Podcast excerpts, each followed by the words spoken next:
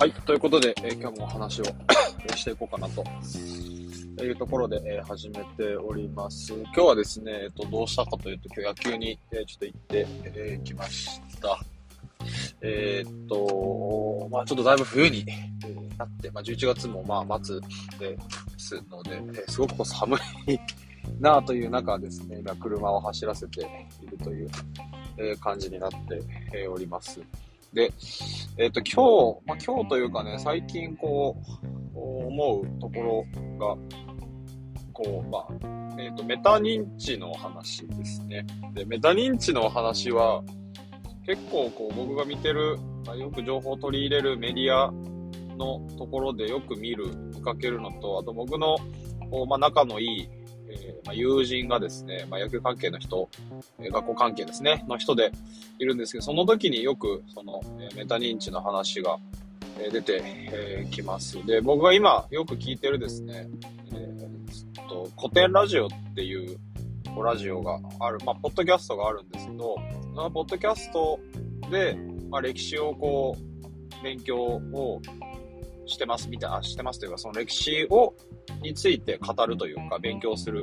こう、メディアがあるんですね。なんかそれを聞いてると、よくそのメタ認知を、の言葉が出てきて、まあ歴史を勉強すること自体が自分をこう相対化したりとか、まあ俯瞰で見たりとか、したりすること、えーなので、まあそのメタ認知化が関わることになるというか、あなそんな話があったりとかですね。えーあとは違うところのメディアで言うと超相対性理論。まあこれも実はまああの同じ人が関わっているんですけど、深井さんっていう、深井龍之介さんという方が関わっているんですけど、そこでもこうメタ認知のえ話がえ出てきて、えよく出てくるんですね。で、えーまあ、なんかやっぱメタ認知って大事だなと思うし、自分もすごくこうメタ認知大事だなってよく、え思って、いる中でですね、まあ今日野球に、え来ましたというところです。で、まあな、なんでそういう話になるかというと、やっぱりこう自分、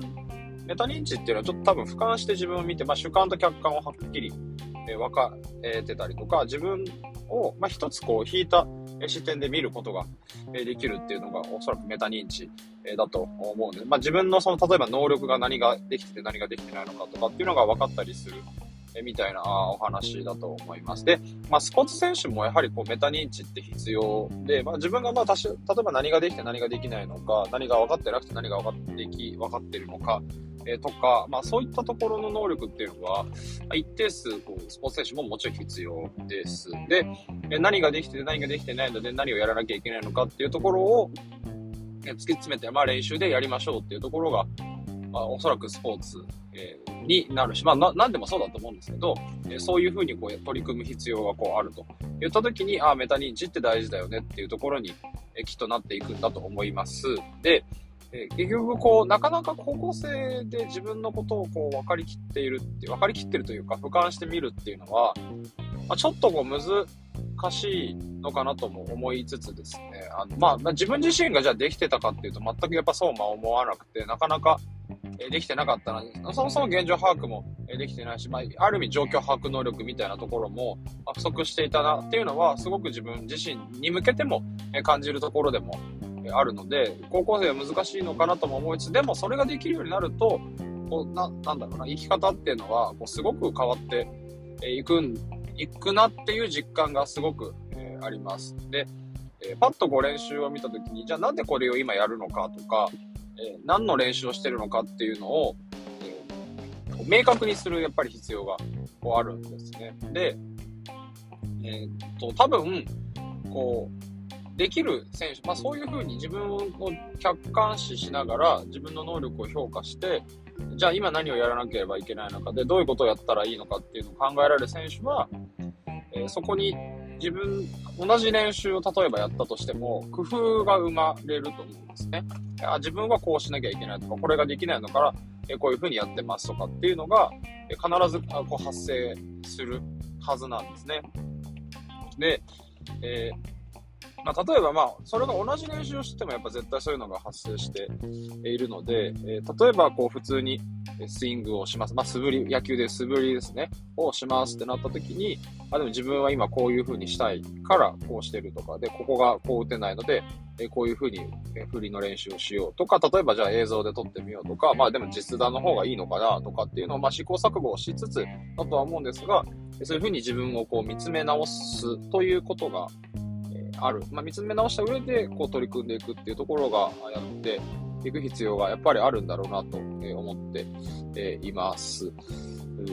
思ってるんですね。で、まあやっぱりこう、今日冬の練習、冬の練習というかね、別にやること自体は変わんないんですけど、まあ練習をしていて、まあ個人練習の割合ってやっぱ増えたりはするわけですよね。で、そういうのを見てると、これはじゃあ何で、なんでやってるんだろうな、とか、じゃあ今何をしなきゃいけないのかな、とか、その、今置かれてる状況から何をすべきなのかっていう、果たしてじゃあ皆さん、それぞれこう選手、各個人が最適解を出せているんだろうかっていうのの、まあ、疑問を少しこう感じたりはしたわけです。それはもちろん選手もそう、まあ、スタッフもまあ、僕もそうですけど、じゃ今のこうやってることっていうのは最適解なんだろうかっていうのを、ま、問い直すのもそうだし、改めてこう検討したりするっていうのも必要だよねって思いながら今日は練習を、え見て、えいました。で、まあ特に細かい練習を今日はするでもなく、まあするでもなくというか、まあまあこうざっくりバッティングしてみたいな、えノックをまあそれぞれこうやって各個人でやってみたいなところに、まなってたんですね。で、そこにじゃあ自分がその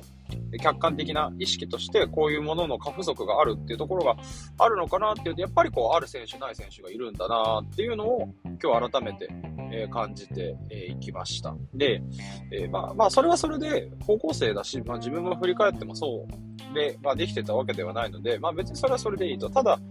そこをじゃあどうやって高めるのかなっていうのを、え、少しこう考えてみたんですけど、どうしたらいいんですかね？というのが、まあ、ちょっと今日の、まあちょっとだいぶ話長くなりましたけども、今日のえー、こうど、うしたらいいのかなっていうのを、まあ、ちょっと考える必要がやっぱあるなとは、思いますね。メタ認知をするっていうのは大事なんですけど、どうしたらできるのかっていうのって結構難し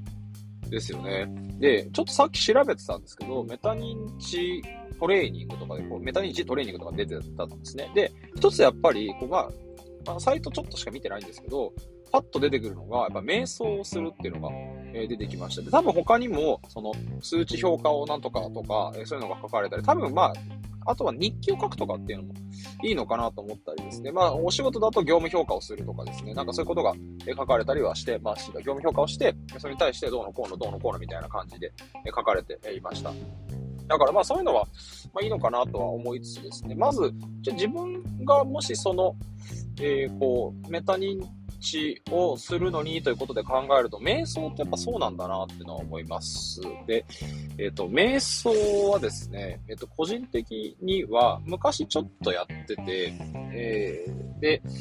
えー、まあ、時々やってたんですね。数年前ですかね。時々やってたところから、あまあ、必要だなという認識はありつつ、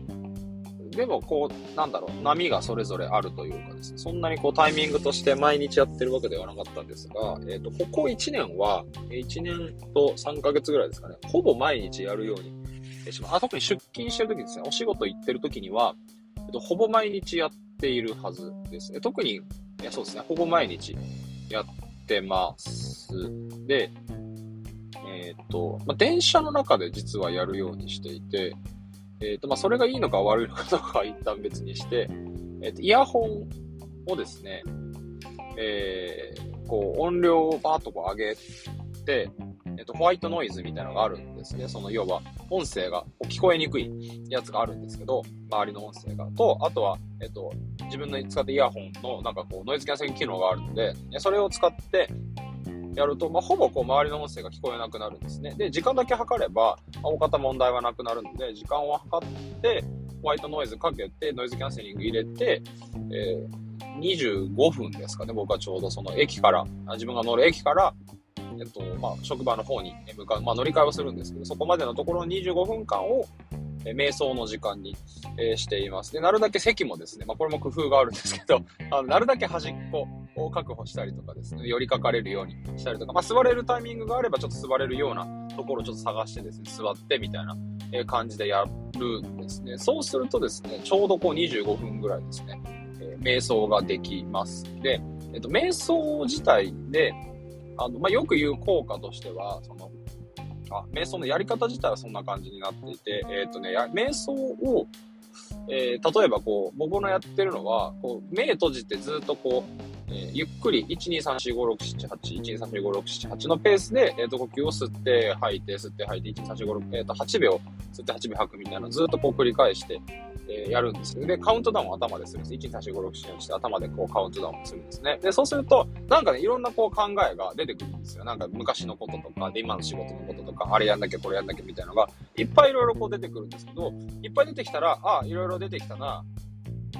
カウントダウン戻ろうか。みたいな感じで、えー、カウントダウンに戻る。で、カウントダウンに戻る。で、1、2、3、4、5、6、7、8、1、2、3、4、5、6、7、8。えー、そうするとまた、なんか、えー、じゃあ、家族のこととか、また仕事のこと、野球のこと、いろいろまた、あポツポツポツポツいろんなイメージがこう浮かんでくるんですね。ああ、いろんなこと浮かんできたな。ああ、また戻らなきゃ。みたいな感じで、またこう、元のカウントダウンにこう戻っていくようにしているんですね。みたいなところをこうずっとずっとこう繰り返してやっているっていう感じですね。なんかそうすると、まあ、自分の頭の中が、えこう整理されるというか、こういろんな施策がですね、まあ、とななんなんですかね、あれね、こうふわふわ飛んでいくみたいな形になって、すごくこう集中が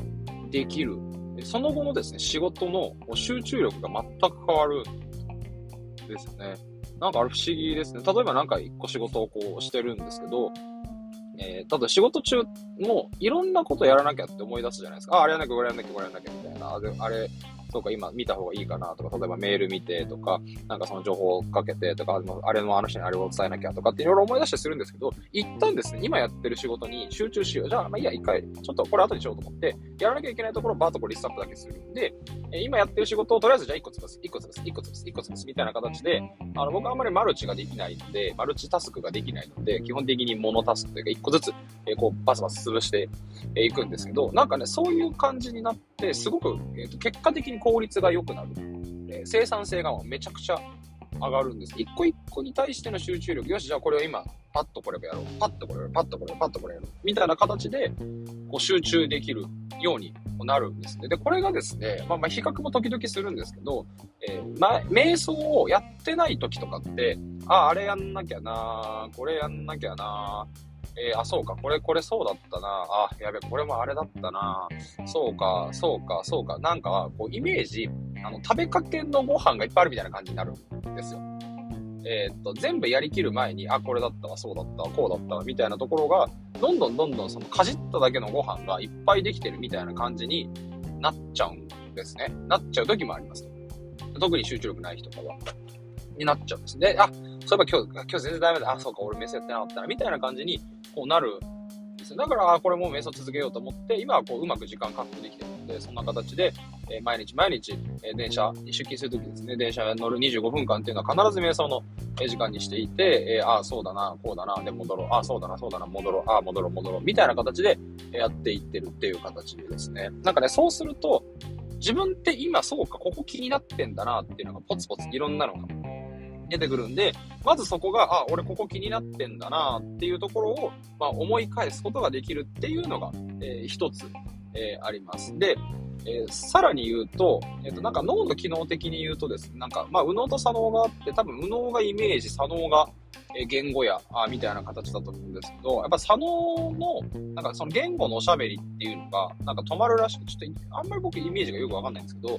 確かにでも、右脳がずっと動いていて、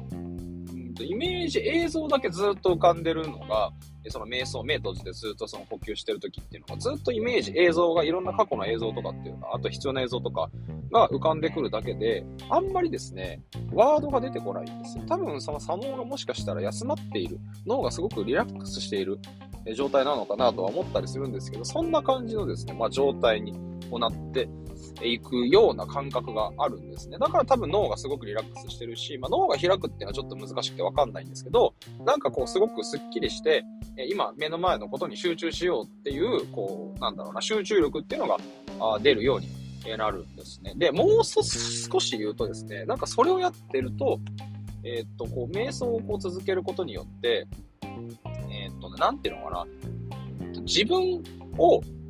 操作してる感覚になるんですよね。えー、っと、そのいろんなイメージとかはこうある、浮かんできたりとか考えが出たりはするんですけど、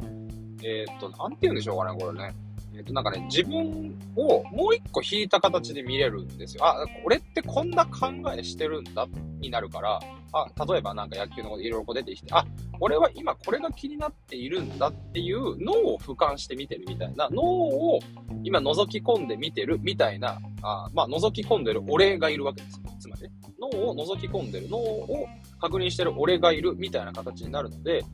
ちょっとこう俯瞰している自分がこう発生するんですよ。ので、なんかこう自分のもう一人の自分みたいなのが出てくるみたいな形、もう一人見てるやつがいるみたいな形になるので、えー、っと、ちょっとこう、なんだろう、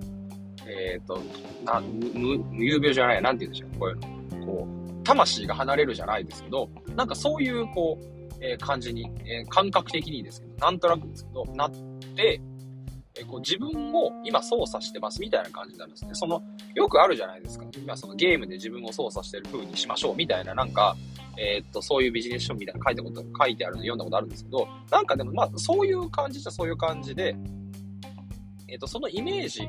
は、今僕生きてますが、えー、生きているのは、えっと、自分、他人、えっと、自分自身を、今名前言っとしちゃった。自分自身を、えー、コントロールしている、え